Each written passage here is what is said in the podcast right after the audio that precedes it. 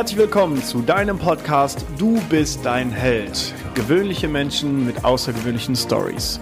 Mein Name ist Marcel Nihus und ich freue mich, dass wir zusammen an deinem selbstverantwortlichen Leben arbeiten können. So, es gibt wieder eine neue Folge Du bist ein Held und heute bin ich wirklich verdammt ehrfürchtig. Wir haben jetzt schon über eine halbe Stunde im Vorgespräch einfach nur über irgendwas gequatscht. Es äh, fing schon verdammt gut an und ich fange jetzt mal mit der Anmoderation an und dann gucken wir mal, wo das hier heute hinführt. So, herzlich willkommen im Podcast, lieber Marcel Engel. Für die, die Marcel zufälligerweise nicht kennen sollten, was ich mittlerweile schon für recht ungewöhnlich halten würde, Marcel ist Inhaber und Geschäftsführer der Akut SOS Clean GmbH. Und zwar ist das ein Spezialunternehmen aus Frankfurt. Das werdet ihr eventuell auch gleich an seinem ganz leichten Dialekt hören. Seit über 26 Jahren reinigt Marcel Tatorte. Und zwar sind es mittlerweile über 15.000. Ist dort mittlerweile nicht nur ein nationaler, sondern auch international gefragter Experte. Wie das Ganze gekommen ist und wer deine Kunden sind, sofern du das überhaupt sagen darfst, erzählst du gleich einfach mal. Angefangen hat das 1994 bei einer Spezialreinigung eines Autos, weil darin ein Mann Suizid begangen hat. Mittlerweile sind es wirklich viele internationale Projekte, auch im Hinblick auf Corona. Ich habe dich des Öfteren dieses Jahr schon im Fernsehen gesehen. Das heißt, du wurdest schon von mehreren TV-Teams begleitet, du und dein Team, muss ich sagen. Insgesamt bist du aber nicht nur eine Koryphäe im Bereich Tatortreinigung, sondern du bist auch Ideengeber des Hygienesterns für Bars, Restaurants und Fitnessstudios, was vielleicht auch für mich interessant sein könnte. Da können wir gleich mal eben drüber sprechen. Wenn es irgendwas zu reinigen gibt, dann kriegst du es auf jeden Fall hin. Und das nicht auf einem akademischen Grad, sondern einfach irgendwie, weil du unfassbar viel Know-how in diesem Bereich hast. Marcel ist Gründer der Online-Akademie für Tatortreiniger, vierfacher Vater und aufgrund seiner Vaterrolle hat er die Initiative für frühkindliche Gesundheitsförderung ins Leben gerufen. Aktuell entsteht sein erstes Buch, was mittlerweile, darf ich schon sagen, vom welchem ja. Verlag? Ja, vom Riva Verlag äh, Anfang, Mitte nächsten Jahres veröffentlicht wird. Und Marcel, wir haben uns äh, kennengelernt beim Hermann Scherer Gold Programm, wo ich mich ausgezogen hatte. Allerdings noch viel intensiver, als deine Kreditkarte im Parkautomaten nicht funktioniert hat und ich dir 100 Euro geliehen habe. und ich freue mich wirklich wahnsinnig auf diese Folge. Herzlich willkommen und danke für deine Zeit, lieber Marcel. Ja, vielen, vielen Dank. Danke für deine Einladung. Ich freue mich sehr, dass wir uns mal wieder austauschen. Lass uns mal mit den Tatorten anfangen. Also, äh, du hast mir ja gerade erzählt, du machst gerade so unglaublich viele Projekte. Du hast hunderte von Mitarbeitern. Äh, wie kam es zu den Tatorten? Wie bist du dazu gekommen, Tatortreiniger zu werden? Ja, also eigentlich war das so ein bisschen ein Quereinstieg. Ne? Also mein, mein ursprünglicher Berufswunsch war mal alles andere, aber bestimmt nicht Tatortreiniger. Das habe ich mir alles ein bisschen anders vorgestellt. Also Sport hätte ich mir gut vorstellen können und ich hatte viele andere Wünsche und Ziele als Kind. Und wie es dann aber so kommt im Leben manchmal, ähm, ja, die Geschichte ist schnell erzählt. Ich habe einen Abschleppdienst gehabt zu dem Zeitpunkt, ein bisschen Auto an und Verkauf und es kam Fahrzeugabschleppungsauftrag ähm, rein mit Sicherstellung eines Fahrzeugs, wo sich jemand drin erschossen hat. Nagelneues Auto damals, eine Schweinekohle sollte es noch kosten. Die Versicherung hat es mir nämlich zum Verkauf angeboten oder zum Kaufen angeboten. Und ich dachte mir damals, Mensch, das hört sich gut an. Da könnte man vielleicht einen guten Schnitt dran machen. Ich war jung, ja, mhm. knapp 20 Jahre und du, da hat eigentlich so ähm, ja das Geld einen Riesenfokus bei mir im Leben gespielt. Also habe ich gedacht, okay, das Ding kaufst du ab. 50.000 Euro mir zusammengekratzt. Nee, damals waren es noch D-Mark. Und hatte dann wirklich einen ganz tollen 57 IL BMW mit Velourleder und hast du nicht gesehen, mit einem Loch im Dach und wo sich wirklich jemand durch einen Suizid, durch einen tragischen, das, den ganzen Kopf weggeschossen hatte. Das war eine Riesenschweinerei in dem Auto, es hat gestunken äh, es waren überall Gewebereste und durch dieses ja, Abklären auch dieses, dieses Tatortes ähm, hat das auch eine Zeit lang gedauert, bis man da tatsächlich tätig werden durfte, bis ich das gekauft hatte, etc. Und damals, das kennt ja eigentlich heute gar keiner mehr, da waren die Zeiten ja noch ein bisschen anders. Du konntest ja nicht einfach Dr. Google fragen und auf umfangreiches Wissen aus Bibliotheken von YouTube oder irgendwas zurückgreifen. Mhm. Bücher zum Tatortreinigen gab es schon mal gar nicht. Also habe ich mir damals so gedacht, alles klar, ein Fahrzeugaufbereiter, der müsste ja drauf haben, den würden wir doch einfach mal fragen. Und da ich dieses Berufsbild Kfz-Mechaniker gelernt habe und natürlich auch einen Lehrbetrieb hatte, habe ich den damaligen ähm, Kfz-Aufbereiter gefragt und zu meinem Schock und zu meinem, zu meinem Entsetzen war das nicht zielführend. Und das war natürlich dann ein Problem, weil, wie gesagt, die 50.000 haben gedrückt. Meine Zweifel daran, ob ich das überhaupt jemals hinkriege, wurden von Tag zu Tag größer.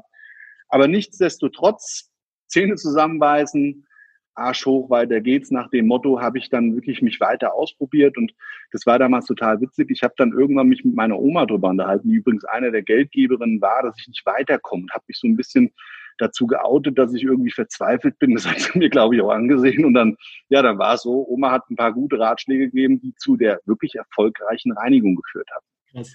Aber dann gab es da eigentlich noch ein, eine Besonderheit, die mich dann zum Tatortreinigen geführt hat, weil ich hatte in der damaligen Situation das Auto noch nicht geruchsneutral. Mhm. Und ich habe mir gedacht, okay, was machst du denn jetzt? Also habe ich mir irgendwie Shampoo und ätherische Öle und äh, alles mögliche so ein bisschen zusammengemischt, habe das dann ausprobiert und das Auto hat dann so angenehm nach Kiefer Saunalandschaft gerochen. Mhm. Ja, also es war super toll. Ich fand es sensationell und das Auto war dauerhaft geruchsfrei. So. Mhm. Und ja, also aus dieser Geschichte heraus habe ich mir dann einen schönen Schnitt an dem Auto gemacht. Der Verkauf war auch noch eine Besonderheit. Ich habe das Auto inseriert. Damals musste man das noch per Zeitung machen, Inserat. Mhm. Das war so meine Wahl. Also ich habe das ins Inserat eingestellt und es haben sich erstmal nur Vögel gemeldet. Alle, jeder, der, ich habe das Auto offiziell als als Suizidfahrzeug, als Tatortfahrzeug ähm, äh, auch propagiert und habe das so annonciert. Und dann haben sich da ein paar Idioten gemeldet. Jeder wollte mir das Auto schlecht reden. Die haben, hätten weniger bezahlen wollen, wie ich dafür im Ist-Zustand des Tatortes noch bezahlt habe. Ja, also ich bin auch da schon wieder ein bisschen, ja, also ungläubig geworden, ob das wirklich eine gute Idee war. Und dann hatte ich einen Kunden, diesen einen potenziellen Käufer, diesen einen Menschen, den man finden muss, wenn man etwas vermarkten möchte. Der hatte mich gefragt, sagen Sie mal, ist das wirklich ein Tatortfahrzeug? Was ist denn da passiert? Da habe ich gesagt, na ja, was macht man denn als Verkäufer? Man sagt, okay, man war schon ehrlich, aber man redet das Problem vielleicht so ein bisschen gedanklich, ein bisschen kleiner, als es sich im Zuge der Maßnahmen für einen selber dargestellt hat. Und dann war wirklich so die Situation, dass ich immer versucht habe, weniger Preis zu geben, wie ich eigentlich wusste. Nein, also nichts wegzulassen, aber einfach das ein bisschen schön zu reden. Und dann hat er hat er immer weiter nachgepopelt und dann habe ich irgendwann gefragt, sagen Sie mal, das hört sich jetzt ein bisschen freakig an. Also sie popeln da immer wieder in der Wunde. Ja, wissen, ich muss das genau wissen. Ich muss das genau wissen. Weil ich bin Crime Scene Fan. Aha, okay, habe ich mir gedacht. Dann erzähle ich es ganz genau. So, und der Typ hat damals tatsächlich das Auto gekauft, war hochglücklich. Und ähm, hat einen tollen Preis bezahlt, ich habe gutes Geld an dem Auto verdient. Dann hat sich das so ein bisschen in meinem Geschäftssinn, in meinem damaligen, hat sich das verankert. habe ich gesagt, alles klar, dann fragst du mal Versicherung bundesweit, kaufst die Dinge auf, hast jetzt, weißt jetzt ja, wie es geht. Mhm. Und äh, dann hatte ich auch noch so ein paar Hausverwaltungen, da habe ich immer die Parkplätze leer geschleppt, wenn da Falschparker waren. Die habe ich dann auch gefragt, die haben gesagt, wir haben ab und zu mal eine Wohnung. Und so hat sich das entwickelt. Und dann habe ich es erstmal eine Zeit lang noch ein, zwei Jahre nebenbei gemacht und dann irgendwann kam aber wirklich so ein Ansturm äh, auf mich zu, dass ich gesagt habe, okay, mache ich richtiges Unternehmen draus, läuft und ja, das hat sich dann zu dem heutigen Unternehmensgröße praktisch ähm, aufgebaut. Unfassbar cool. Okay, das heißt, äh, ein Mann, der sich das Leben genommen hat, hat äh, dir das Leben beschert, in dem du dich jetzt gerade befindest, wenn wir so wollen.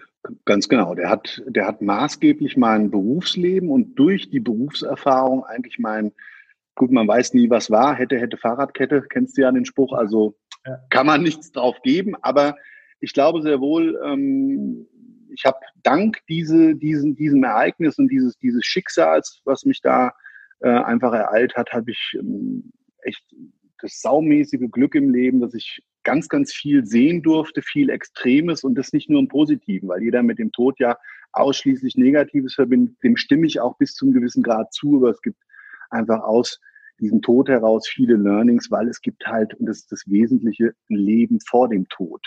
Ja. ja und was wir daraus machen, ist halt nun mal das Entscheidende. Ne? Ja, und das heißt, ähm, du bist jetzt natürlich Unternehmer, du wirst nicht jeden Tatort selber reinigen, gehe ich von aus. Äh, aber was sind so deine Kunden, wenn du darüber sprechen darfst? Also wer fragt dich an? Wenn ich jetzt, ähm, wenn ich Vermieter bin, da stirbt wer in der Wohnung, ist es dann so, dass ich google, ich muss hier irgendwen haben? Oder, oder was sind so deine Kunden? Wie kommen die Leute auf dich zu? Ja, also der Markt ist mittlerweile recht ähm, gut aufgestellt. Das ist auch gut so. Also vor Jahren, Jahrzehnten gab es wirklich noch so ein Alleinstellungsmerkmal. Dann gab es wenige, die sich darauf spezialisiert haben. Und ähm, so Step by Step hat sich der Markt da geöffnet. Es gibt mehr und mehr Experten, die meines Erachtens nach, und ich habe einen hohen Qualitätsanspruch, sich auch Experten nennen dürfen. Ja? Mhm. Ähm, und der typische Kunde ist beispielsweise genau das Szenario, was du angedeutet hast. Also jemand, der eine Wohnung hat und jetzt ganz ehrlich, der, der vordergründige ähm, Vermietzweck ist ja nicht, dass der Mieter in der Wohnung verstirbt. Also man wird sich als Vermieter hoffentlich selten mit so einem Thema auseinandersetzen. Aber wenn das Thema gefragt ist, dann arbeiten wir genau mit diesen Art von Auftraggebern zusammen. Das heißt, wir sind mit verschiedenen Unternehmen verbandelt, die uns dann weitervermitteln oder oder. Da gibt es verschiedene Formen natürlich, wie man ähm, auf uns aufmerksam wird. Wir sind mittlerweile, ähm, denke ich mir mal, dass man das behaupten darf, anhand unserer Unternehmensgröße und unserer Spezialisierung, auch mit eigener Chemie, die wir ja haben und auch mit einer eigenen Academy. Wir machen und werden das durchdrücken, dass das auch ein richtig eigenes Berufsbild wird. Da bin ich dran, weil da einfach ein Bedarf dafür da ist. Aus dem einfachen Grund, dass jeder Kunde einfach eine gewisse Leistungserwartung hat und die auch erfüllt werden soll. Und das liegt mir persönlich am Herzen. Ich mache das jetzt so lange und ich lebe und brenne für diesen Job einfach so sehr, dass es mir ein großes Anliegen ist, dass der Kunde als solches, egal ob von uns oder vom anderen, einfach wirklich das bekommt, was er sich im Ursprung der Bestellung auch vorgestellt hat. Mega spannend. War das schon immer so, dass du so ehrgeizig warst oder wie war das in der Schule bei dir damals? Ich äh, schaue gerne zwischendurch mal so auf die Schulzeit der Leute, weil äh, ich persönlich, ich habe ein Abi gemacht, irgendwie so, aber Spaß hatte ich in der Schule nie, außer im Sportunterricht und in der Pause. Ähm, wie, wie war das bei dir? Ja, ja. Also ja, Sport fand ich auch immer ganz toll und tatsächlich Kunst und Musik war auch ganz nett, wobei Singen fand ich immer extrem peinlich, aber heute mittlerweile bin ich eine, eine äh, ja, ich singe gerne, es hört sich zwar scheiße an, aber es ist ein anderes Thema. ähm, ich war, oder ich hatte einen sehr, sehr, sehr schwierigen Schulweg. Ähm, das darf ich ruhig so sagen. Also damals gab es noch eine sogenannte Förderstufe, da war das Schulsystem noch gerade zu meinem Zeitpunkt ein bisschen anders aufgestellt. Das heißt, ab der vierten Klasse so weiterführend. Aber ich will das jetzt gar nicht so ausführlich erzählen. Es war dann so, ich ähm, hätte wahrscheinlich viele Möglichkeiten gehabt. Meine Eltern haben sich sehr viel für mich gewünscht und ich wollte unbedingt arbeiten. Und arbeiten lag bei mir im Fokus. Ich hatte tatsächlich auch schon so mit 14 so, einen, so einen kleinen Fahrradreparaturdienst, habe das bei den ganzen Kumpels gemacht und habe dafür Geld verlangt, habe dabei noch in einem Fahrradgeschäft gearbeitet und äh, die Dinger da, die Schaltungen eingestellt und, und gemacht und getan. Ähm, nee, sogar noch ein bisschen früher habe ich damit angefangen, aber mit 14 kam so dieser Geschäftssinn. Und ja, dann war der Werdegang eigentlich von dem eingestuften Gymnasium runter bis zur Hauptschule, weil ich extrem wenig anwesend war und hat so eine Findungsphase. Also wie man das mal in der Pubertät haben kann. Meine Eltern waren viel berufstätig und haben leider da auch kein Controlling dahinter gehabt. Und da ist es so leider mit der Schulbildung dann nur bei der Hauptschule geblieben. Aber das darf ich dazu sagen. Ich, bei mir hat es dann irgendwann so mit 20, 21 Klick gemacht und natürlich so diese, diese Fach, Mittelschulreife durch deine Gesellenprüfung. Ich habe ja dann Mechaniker gelernt, die kriegt man ja mehr oder weniger geschenkt und habe mich dann aber stetig und ständig weitergebildet.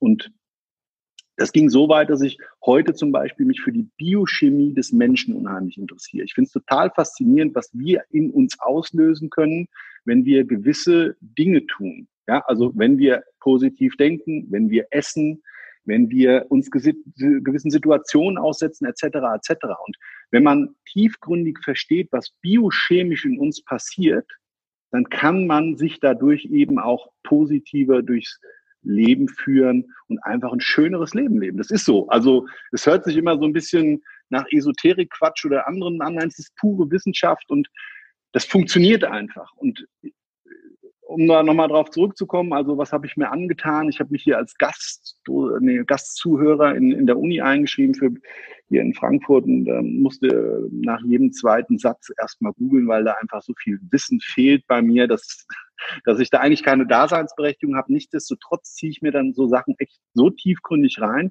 War ein ganz netter Prof, mit dem habe ich mich schon dreimal zum Kaffee getrunken, äh, getroffen und ich kann dann heute immer so ein paar Sachen auch ausgleichen, indem ich einfach das, was mich interessiert, mir von den absoluten Experten erklären lasse und gut, der wollte das natürlich auch, das wird dann, muss dann bezahlt werden und da kann ich dann wenigstens so diesen unternehmerischen Erfolg ähm, der, der ausnutzen und kann mein Wissen kaufen. Also nicht, dass ich es nicht selber lernen muss, aber von den Besten runtergebrochen auf das, was mich interessiert, nicht die 90 Prozent, die mich nicht interessieren. Ja. Äh, ich glaube, also ist, du bist ein Paradebeispiel für Selbstverantwortung. Darum geht es in dem Podcast. Also wir wollen Menschen inspirieren, einfach irgendwas aus ihrem Leben zu machen, was auch immer. Und ich glaube, da bist du ein Paradebeispiel, vor allen Dingen mit der schulischen Geschichte. Also dass du sagst, okay, ich habe zwar nur einen Hauptschulabschluss, aber fuck, ich habe einfach ein geiles Unternehmen aufgebaut, weil ich Bock hatte. So war es ja letztendlich, oder? Ja, und es ist ja auch so, also klar, Schule ist wichtig, Bildung ist wichtig. Und man hat je nachdem ja irgendeinen Lebensfokus. Also heute mediales äh, oder die medialen Themen, die steuern uns und lenken uns natürlich unheimlich. Und weißt du, was so in der Vergangenheit ich überhaupt nicht im Fokus hatte, war Bücher lesen. Ich Vollidiot. Geschichten erzählen und Dinge visualisieren, sich seine eigene Geschichte daraus machen, ist ein ganz, ganz wesentlicher Punkt, der uns Menschen ausmacht. Ja, und es gibt ja nichts Schöneres, wenn man eine tolle Geschichte hört und sich sein eigenes Bild im Kopf dazu macht und seine Learnings daraus zieht oder es einfach nur unterhaltsam ist oder oder. Es spielt überhaupt keine Rolle, in welche Richtung das geht. Und es ist, ja, ich will das jetzt nicht so sagen, das wird ja alle auffordern, sich nicht der Schule zu widmen. Nein, Bildung ist extrem wichtig. Manchmal findet man vielleicht in diesem jetzt bestehenden Bildungswesen nicht den Sinn und Zweck, den man sich selber wünscht. Da muss man aber unheimlich stark sein, das nachher ins Positive zu kehren. Also kann ich persönlich nur jedem raten, mach das Beste aus deiner Schulbildung, nimm diese Zeit mit, studier was, wie auch immer, wenn du die Möglichkeiten hast. Wenn nicht, Milde Reif ist auch super. Bilde dich in deinem Herzensthema weiter. Lerne im Leben Dinge, die dich einfach interessieren und für die du brennst. Und wenn du das schaffst, das erstmal zu fokussieren und zu verstehen, dann, wird, dann wirst du ein geiles Leben haben. Dann wirst du Erfolg haben mit den Dingen, die du einfach gerne machst. Und das ja. ist es doch. Das macht doch dann später auch ein Stück weit, ja, ich sag's mal so, das Glück im Leben aus. Ja, voll gut. Lass uns mal bitte, wenn das für dich in Ordnung ist, zu so einem Tatort springen. Also ich glaube, für die Zuhörer ist es furchtbar interessant, äh, mal so zu erfahren, was dann passiert. Also da ist ein Mensch gestorben, der ist im Optimalfall dann schon abtransportiert. Äh, was passiert dann? Dann kommt ja ihr, richtig?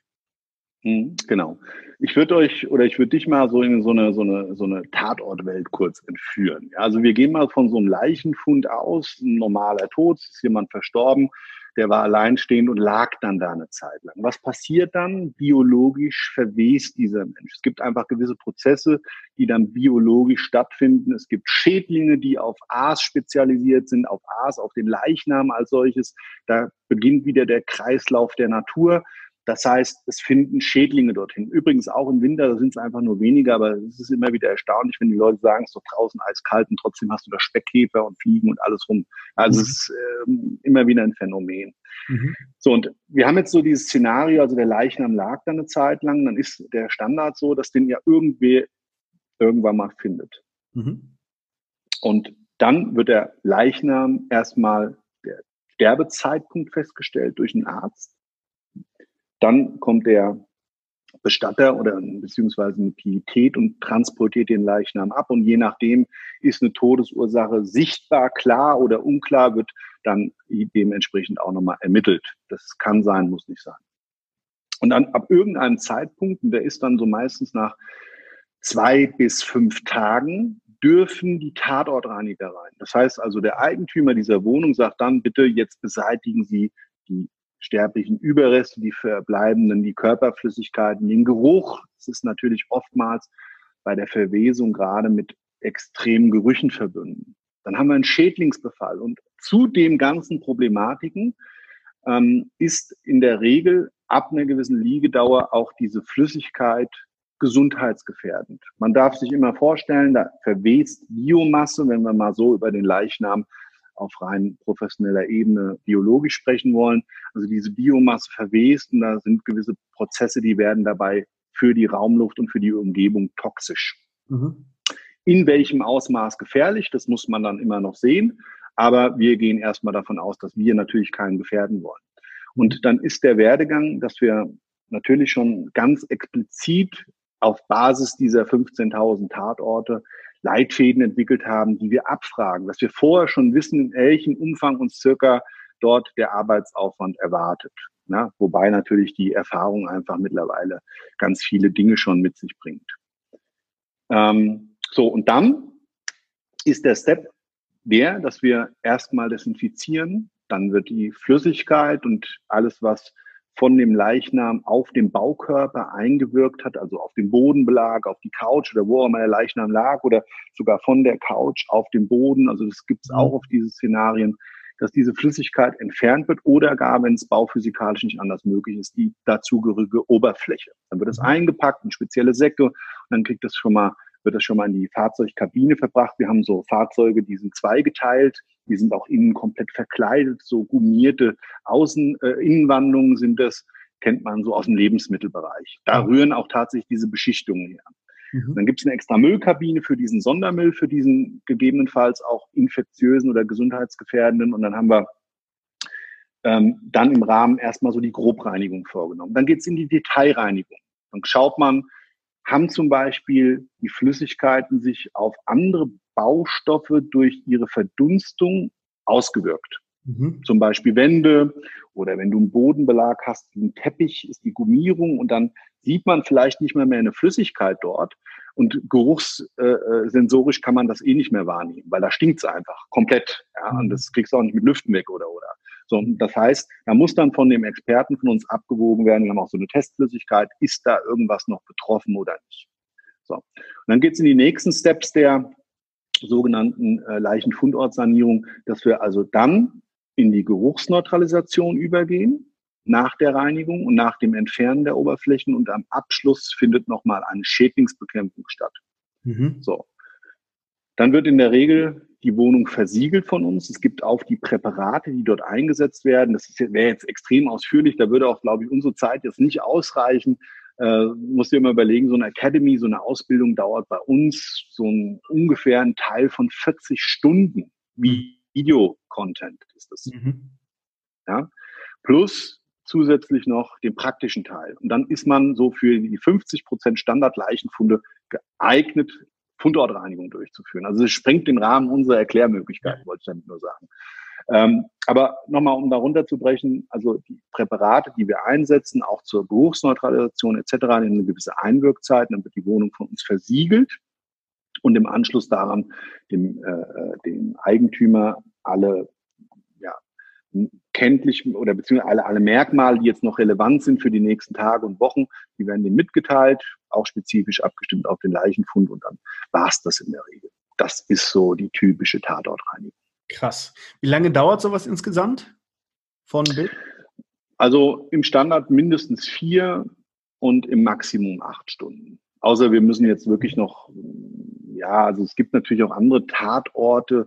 Ich habe jetzt ein, eben dieses eine Szenario eines sogenannten V-Leichenfundes, also ein Leichnam auf natürlichen Tode gestorben mit einer längeren Liegedauer als fünf Tage, sagen wir mal. Ja. Mhm. Ähm, es gibt natürlich auch Gewaltverbrechen. Es gibt natürlich auch ähm, krankheitsbedingte Sterbefälle. So typisch ist dabei zum Beispiel mal zu benennen Menschen mit, mit einer Alkoholkrankheit. Da ist es oftmals so, dass die, dass die Arterie, die an der Speiseröhre entlang führt, die kann innen oder außen eben sein, also in der Speiseröhre der Schleimhäute oder außen führend im Torso wenn die platzt und sie ist innenführend und das kommt einfach ähm, durch, durch diesen Alkoholkonsum der Jahre, dann ähm, läuft denen über die Speiseröhre und das ist eine, das ist auch äh, eine, eine größere Ader, dann läuft denen das Blut in den Magen. Mhm. Und dann brechen die irgendwann. Das ist eine natürliche Reaktion des Körpers. Das passiert immer. Da können die auch noch so alkoholisiert sein. Die brechen sich dann. Mhm. Und das merken die auch oftmals. Und das passiert dann oftmals auf dem Weg zum Baden. Dann irgendwann, die, die realisieren das gar nicht in ihrem Rauschen, dann sterben sie halt. Die verbluten. Traurig, tragisch. Ähm, und das ist dann so ein Szenario, das stellt sich natürlich mit einer ganz, ganz anderen Szenerie bildlich dar. Ja, weil die haben oftmals dann, da fragt man sich, also ich frage mich nicht mehr, aber so die, die Tatortreiniger, die dann ausgebildet werden oder die ersten Tatorte in der Folge, denken sich immer, dass da, da hat ein Kampf stattgefunden. Nee, das ist dann so der innere Todeskampf und leider durch den Rausch merken die das halt so nicht mehr. Die brechen dann sich in die Hand rein und schmieren das dann, weil sie sich wieder irgendwo festhalten müssen, weil sie geschwächt sind oder halt durch den Alkohol torkeln. Dann schmieren die das an die Wand und am Fensterrahmen und an Türrahmen. Dann siehst du dann die Händabdrücke so richtig so gegriffen mit, mit den äh, Spuren der einzelnen Finger und so weiter. Also ein sehr unterschiedliches Szenario. Und, und da jetzt zum Beispiel eines der anderen Arten von Tatortreinigung. Mhm. Jetzt hattest du äh, den Suizidfall, den hast du ja nicht aktiv mitgekriegt, aber da war noch äh, Gewebereste, nennst du es. Also irgendwie Haut und vielleicht wirklich Gehirn oder irgendwie. Hirnmasse. Hirnmasse. Ja, was, Hirnmasse. Ja. was geht in dir vor, wenn du, oder was ging in dir vor, vielleicht kannst du dich noch reinversetzen, 1994, wenn du da so Gehirn in diesem 7er BMW findest? Gut, beim ersten Mal war es genau bei diesem Fall und bei diesem Fahrzeug mh, hm, eigentlich erstmal nur die Spannung. Und dann wirklich war der nächste Gedanke dessen, also ich, nee, ich muss das anders ausdrücken. Ich muss nochmal zurückspulen für mich gedanklich und ich habe das Fahrzeug ja erstmal abgestellt, äh, abgeschleppt. Da war ja noch kein Kaufgedanke da. Ja, mhm. es hat sich ja erst ergeben, dass die Versicherung gesagt hat, äh, brauchen wir nicht mehr, wollen wir nicht mehr, wollen sie es nicht haben. Und ich habe auch die Witwe kennengelernt. Ja, sie ist mittlerweile auch tot. Auch sie habe ich übrigens dann als Tatortreiniger begleiten müssen, die Erben äh, auch so ein Ding für sich, mein erster Tatort, also auch dann die Witwe, mhm. habe ich dann später äh, durch einen Leichenfund ähm, bereinigen müssen. Aber es war damals so, dass beim ersten Einsteigen ist natürlich schon, ich war ein hartgesottener, ja, also ich habe auch mit Abwasserschäden schon zu tun gehabt, etc., etc. Und es gibt noch viel tatsächlich ekliges, wobei wir das natürlich mit Menschen und immer wissentlich dessen, dass das ja die Innereien unseres, unseres eigenen auch sind. Also wir sehen ja selber so drinnen aus und ja. im Biologiebuch das zu sehen ist die eine Sache. Und außer jetzt der Metzger oder so hat ja keiner von uns was mit irgendwelchen Organen zu tun. Ja. ja. Außer die jetzt, was man vielleicht äh, Nierchen oder Herz und Hirn und so ein Zeug essen. Also Innereien ja. ist nicht meins. Und ich komme mal auf den Punkt, ähm, was habe ich dabei gespürt? Also wie ich das erste Mal eingestiegen bin, habe ich mir gedacht, wow. Also ich habe mir ja schon gedacht, es stinkt, aber es ist ja noch viel schlimmer, wie ich dachte. Wie ich wieder ausgestiegen bin, habe ich mir gedacht, was klebt denn hier ständig so an mir? Und dann waren das tatsächlich so diese eiweißhaltigen Hirnresten. Da habe ich gesagt, das ist ja eine Sauerei, jetzt muss ich erstmal umziehen. Aber ich habe dadurch auch noch gestunken wie Sau. Also es war in der Haaren drin überall, obwohl ich mich nur wenige Sekunden mehr oder weniger was? des Fahrzeugs des Fahrzeugbewegens, weil ich wollte es nicht so aufwendig mit dem Kran aufnehmen, sondern einfach hinten auf, auf dieses Plateau fahren. Das hat diese Schlepper hat diese Funktion auch gehabt damals. Und äh, habe ich gesagt, setz dich halt rein, fährst, die, fährst, die, fährst den Wagen halt drauf, ja. Und dann hast du es viel einfacher beim Abschleppen. Ähm, so, und wie ich dann gereinigt habe, das war ja deine ursprüngliche Frage, da war im ersten Aspekt für mich wesentlich, dass ich das hinbekomme, Mhm. Und ich habe mir noch gedacht, Mensch, die Konsistenz von der Hirnmasse ist aber extrem kaugummiartig. Es klebt wie Sau. Mhm, krass, ja, und ich habe nur den Fokus gehabt und total ausgeblendet, dass ich da gerade ein Mensch oder die Biomasse eines Menschen beseitige. Im Fokus stand für mich, Junge, da machst du einen guten Schnitt, das wird was, toll. Im Nachgang kann ich dir nur sagen, ich habe es ja, ich, das Auto hat mich ja mehrere Tage in dem Reinigungsprozess begleitet. Ich hatte es ja mhm. erzählt, es war ja nicht so einfach, ja. Habe ich aber immer wieder tiefgründiger über den Verstorbenen nachgedacht und auch über die Begegnung mit seiner Witwe. Das war, darf ich auch heute ruhig sagen und ähm, fand es auch damals nicht passend. Ähm, sie hatte mir gesagt, der Krüppel, endlich hat er sich das Leben genommen, der ging mir mehr oder weniger schon die letzten 20 Jahre auf den Senkel. Also es war jetzt nicht genau ihre Wortwahl, aber es war, ihre Wortwahl war noch derber. Ja. Und das sind Fremden, der ein Auto mitnimmt. Gut, sie war auch damals alkoholisiert, das mag das entschuldigen, aber man merkt ja anhand der, der ähm, Dinge, die sie gesagt hatte, sie das ja wohl keine glückliche Ehe hatte. Ja. Und ähm, das hat mich sehr beschäftigt. Warum hat sich dieser Mann überhaupt, da habe ich mir das erste Mal, warum hat er sich erschossen? Weil das war eine Villa hier im, im Taunus. Mhm. Das Auto war nagelneu. Also ich sage es jetzt mal so, damals, was in meinem Lebensfokus stand, nämlich Geld als junger Mensch und Erfolg zu haben und so weiter, das hatte der alles. Mhm. So, außenstehend in dieser Außendarstellung, was ich wahrgenommen habe, hatte der das alles. Der hat eine Golftasche hinten im Auto gehabt, den, den habe ich auch noch geschenkt bekommen, oben drauf im Auto. Und da war damals ein ganz toller Laptop drin, hat gesagt, das können Sie alles behalten, den Scheißdreck, das will ich gar nicht mehr haben und so weiter. Also sie hat auch, wie gesagt, da deshalb sie hat noch ein bisschen mehr gesagt. Ich habe mich mit ihr insgesamt eine halbe Stunde erhalten. Ja, also das mhm. war jetzt mal so die, die, die Spitze des Eisberges, wie sie sich da geäußert hatte. Und wie gesagt, die Frage habe ich mir damals erst mal gestellt, warum hat sich der Mann in aller Herrgottsname erschossen? Mhm. Es gab nur eine logische Begründung für mich. Der Mann muss tot, sterbenskrank gewesen sein. Mhm. Ich darf dir an der Stelle sagen, ähm, da gibt's auch eine Podcast-Folge irgendwann noch ausführlicher dazu, weil auch das würde den Rahmen der Möglichkeiten jetzt hier springen das hat einen ganz anderen Ursprung gehabt. Also der Mann hatte einfach ein psychologisches Problem, mhm. war nicht mal alkoholkrank, was jetzt dann ja auch oftmals vielleicht noch eine Rolle spielen hätte können. Weil ich meine, so einen inkonsequenten Schritt zu gehen, sich selber das Leben zu nehmen, ist ja schon, ja. also feige und stark zugleich. Ja. Feige, sich dem Leben nichts gegenüber zu stellen, aber sich selber in diesem Augenblick das anzutun, diese Endlösung für sich zu wählen. Wow, also ich glaube, ich könnte es nicht. Ja, ich habe ähm, jetzt einen Podcast mit Arne Tempel aufgenommen.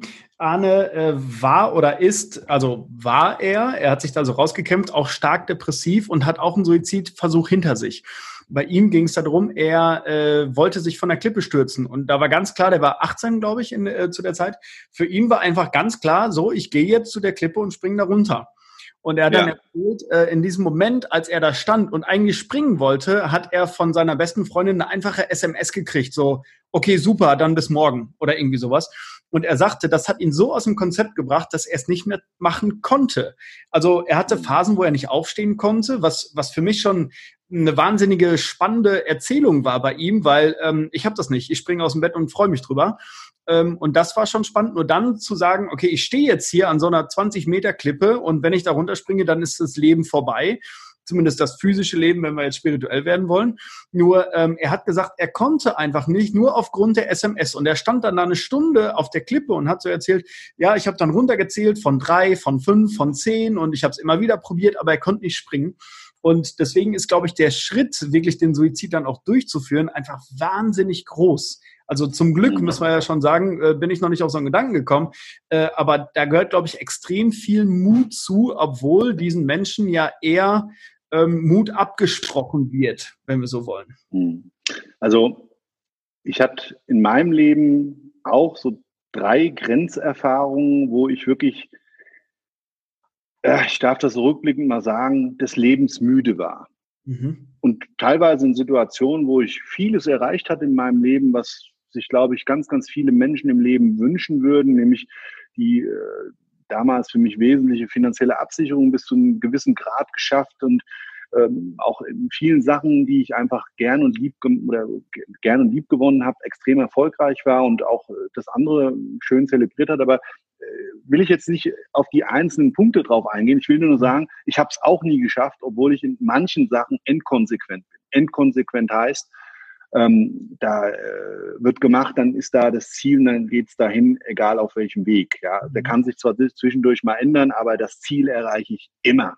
Mhm. Und das sagt mir aber, dieser, dieser, dieser tatsächliche oder dieser, dieser Konflikt in mir drin, diese innere Stimme, diese innere Kommunikation, die wir eigentlich viel häufiger täglich führen wie mit anderen Menschen, ja, mhm weil du setzt dich ja ständig mit dir innerlich auseinander. Ja. Die meisten Leute registrieren das eigentlich nur nicht so.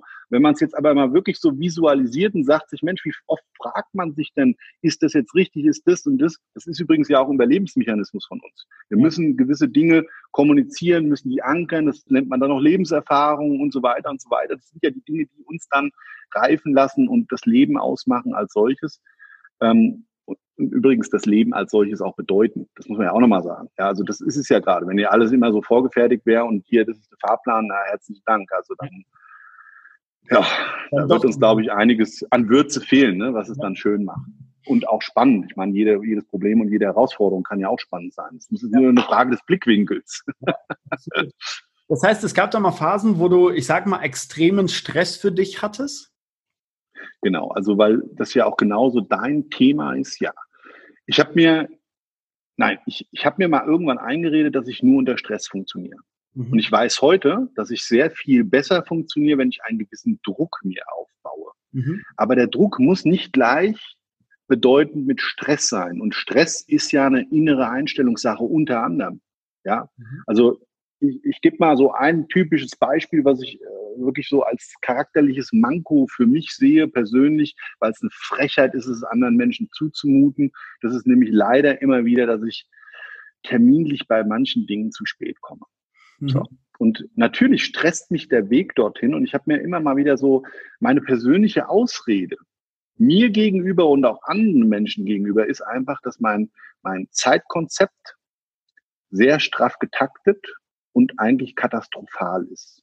Ich packe mir zu viele Sachen hintereinander und will zu vieles auf einmal machen. Mhm. Okay, das ist erstmal eine Tatsache. Mhm. Wie wir trotzdem mit manchen Situationen und manchen Terminlichkeiten zum Beispiel umgehen, das ist es ja aber trotzdem. Also wenn wir wissen, wir sind immer scheiße unpünktlich und alles immer just in time, mittlerweile heißt es ja sogar just in sequence, ja, in der Autoindustrie ist ja nichts mehr just in time, es wird alles auf den Punkt genau gemacht. Ich sage, okay, wenn ich irgendwo stehe, und fahre zu einem Termin und warte dort zehn Minuten, ist das extrem höflich, weil ich bin pünktlich da. Ich zeige und signalisiere dem anderen Menschen, ich nehme ihn ernst. Und trotzdem bin ich immer wieder todtraurig, weil ich zehn Minuten meiner wertvoll positionierten Lebenszeit gefühlt verschenke. Mhm. Jetzt könnte man ja sagen, ja Mensch, du kannst doch was anderes in der Zeit machen, in der Zeit, wo du auf denjenigen wartest. Ja, auch das habe ich alles schon probiert und ich falle immer wieder zurück in das Muster, dass ich sehr, sehr genau takte. Mhm. Was ich nicht mehr mache, mittlerweile nehme ich einen scheiß Telefonhörer in die Hand und sage, Leute, passt auf, ich sage nur, Justin Sequence, tut mir leid, es hat nichts mit Respekt zu tun. Ich habe es einfach versucht, ich schaff's nicht. Und danach stresse ich mich aber auch nicht im Straßenverkehr. Und da geht's nämlich schon los. Ja, wie viele durchgepeitschte sieht man im Straßenverkehr ja. heute und was haben die denn in der Birne? Also es ist völlig egal, ob du jetzt einen Fiat 500 fährst oder eine S-Klasse. Ähm, wir kommen alle gleichwohl zum Ziel, der eine früher, der andere später. Ob wir uns dadurch jetzt stressen lassen oder der Erzieher des Straßenverkehrs werden, weil einer anders reagiert, wie wir das persönlich interpretieren oder erwarten. Das ist alles, das muss überhaupt nicht sein. Ich würde mich niemals im Straßenverkehr stressen lassen, nicht von Sonntagsfahrern, nicht von Dränglern und so weiter, weil das einfach eine Einstellungsfrage ist. Ja. Und das habe ich gelernt über die Jahre, unter anderem der Faktor ist, wie wir darüber denken. Ja. Und da, glaube ich, kann man sich unheimlich viel entspannen, indem wir mal manche Sachen einfach, weißt du, es ist nicht alles Raketenwissenschaft. Also ich glaube, Menschen brauchen so Menschen wie dich, wenn sie gestresst sind, ist ganz wichtig, sie brauchen einen Mentor. Die brauchen jemanden, der aufräumt. Die brauchen jemanden, der Vorbild ist. Die brauchen jemanden, der Geschichten erzählt. Die brauchen jemanden, der ihnen physisch etwas zeigt und Sachen aufschlüsselt, wie sie aus dieser Falle rauskommen können. Aber ansonsten weißt du, weiß ich, ist das alles keine Raketenwissenschaft. Das kann man eigentlich, wenn man es knallhart auf den Punkt bringt, auf ein DIN A4-Blatt runterschreiben mit 20 Key Facts, die sie beachten müssen, um einfach geiler zu leben. Und davon haben die wahrscheinlich 15 schon mal gehört. Mhm. Ja. Die Frage ist, warum sie es nicht umgesetzt haben. So, ja. deshalb brauchen Menschen Mentoren. Jeder von uns übrigens. Jeder braucht Anerkennung. Jeder, jeder, jeder, jeder. Und jeder braucht einen Mentor. Das glaube ich ganz, ganz sicher. Ja? Manchmal kann es übrigens auch der Mentor jemand sein, den man gar nicht mehr hat. Jemand, der verstorben ist im Übrigen. Auch das kann sein. Zu dem man immer wieder aufblickt und sagt, Mensch, was hätte der dazu gesagt? Oder Mensch, was wäre das schön, wenn der das sehen kann oder sehen könnte? Oder wenn man dann sagt, naja, man ist spirituell, Mensch, der begleitet mich ja sowieso noch energetisch. Ja. Also das ist, glaube ich, eine Sache, die ist, ähm, so denke ich da zumindest drüber und kann mir damit meine Welt und die Welt der anderen auch schön erklären, weil du siehst ja auch immer wieder, wenn Menschen gestresst sind und du arbeitest mit denen zusammen oder du verbringst zwangsläufig deine Freizeit. Ich gebe dir ein Beispiel. Ich habe ja vier Kinder, drei davon sind klein. Wir sind im Freizeitpark und die Leute sind genervt. Also von den Kleinen kann man sich natürlich schon mal stressen lassen, weil tiefen Respekt an alle Erzieherinnen, tiefen Respekt an alle Mamas. Es ist unglaublich, was die täglich leisten. Also wirklich, ich, wir können schon wieder das Herz aufgehen. Ähm, da musst du Nerven haben, da musst du eine, da musst du eine Maschine sein, weil du gibst den Kleinen ja alles weiter, was sie positiv später im Leben begleiten soll, etc. Außer nimmst deine Sachen nicht ernst und bist halt. Äh, meine Freundin ja. ist Erzieherin, wenn ich die mal irgendwie von der Arbeit abhole und gehe in die Kita rein, nach zwei Minuten gehe ich, also ich bin furchtbar selten gestresst, wenn überhaupt, nur wenn ich da reingehe, dann explodiert. Dann muss ich ins Auto, ne? Johannes, ja. Johann Sebastian Bach anschmeißen, bevor, sonst bringe ich genau Ja. Ich brauche dann auch immer Klavier und so weiter. Also nee, ich bin da voll bei dir. Sehr, sehr geil. Und da liebe Grüße an deine, an deine Freundin. Also ja, ich, also ich glaube auch zu wissen, von was ich da rede, weil wir eben auch mit diesen, äh, habe ich ja selber drei Kleine und wir haben auch viel mit diesen Berufsgruppen zu tun ab und zu. Ja? Und ähm, wenn man das jetzt mal, ach so, genau, das Thema Stress. Und wenn wir, jetzt bin ich, jetzt bin ich total aus dem Konzept gekommen, ja. Ähm, was, wollte ich sagen? Entschuldigung. Also wir waren beim Thema Ich bin nicht gestresst, aber Du wolltest sagen, dass es eigentlich äh, furchtbar easy ist, gestresst, äh, entstresst zu bleiben, also entspannt zu bleiben. So. Der Außer man hat drei kleine und geht in den Freizeitpark. Genau. Genau, der Freizeitpark. Und dann siehst du Eltern, also klar, man kann sich von seinen Kleinen stressen lassen. Okay, akzeptabel. Äh, kann sein, muss nicht sein, muss man halt wissen, wie man das umgeht. Wenn man ständig auf dem Handy ist und ist irgendwie irgendwo bei jemand anders und nicht bei seinen Kindern, ist das auch halt schon ein Thema. Ich sage immer, man sollte Fokus darauf setzen, wann man wem welche Zeit schenkt. Also ich würde jetzt nicht mit dir hier einen Podcast machen und nebenbei nochmal schnell die SMS mir andotzen, obwohl das Handy voll ist. Es interessiert mich nicht. Wir teilen uns und schenken uns gerade unsere Zeit und äh, machen das auch für die Menschen, die es dann draußen interessiert. Und das finde ich einfach wichtig dass du dich auf etwas fokussierst und denen dann auch die Zeit schenkst. Das ist übrigens schon mal unheimlich entspannt. Ja. Genau, und da geht auch wieder Stress verloren. Aber die Kinder im Freizeitpark, Freizeit. was ich immer nicht verstehen kann, wenn die Leute an der Schlange gestresst sind. Wie geht denn das? Das ist ein Faktor, das muss jeder wissen. Du gehst in den Freizeitpark, dann ist da eine Schlange.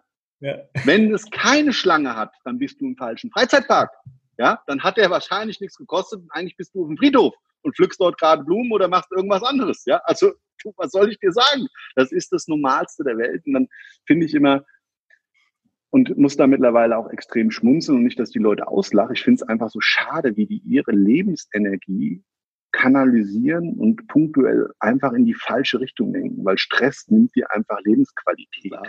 Ja.